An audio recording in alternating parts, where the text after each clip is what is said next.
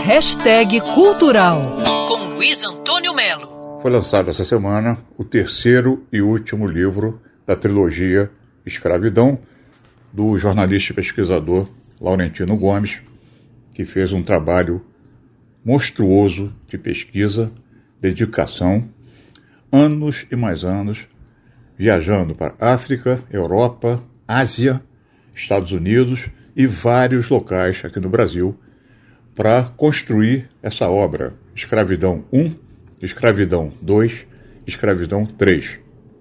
Três livros fortíssimos que mostram a insanidade, a covardia, o estado lamentável em que o Brasil se encontrou até 1888, aquela vergonha mundial que era a questão do escravo.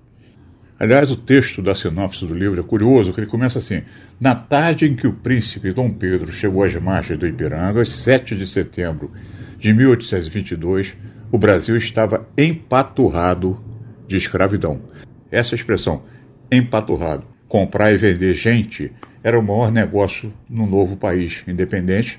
Homens e mulheres escravizados perfaziam mais de um terço do total de habitantes estimado em 4,7 milhões de pessoas. As histórias são assim. O Laurentino ele tem um, uma linguagem jornalística, uma linguagem acessível. É, de certa maneira, ele quebrou um pouco aquela questão da igrejinha, né?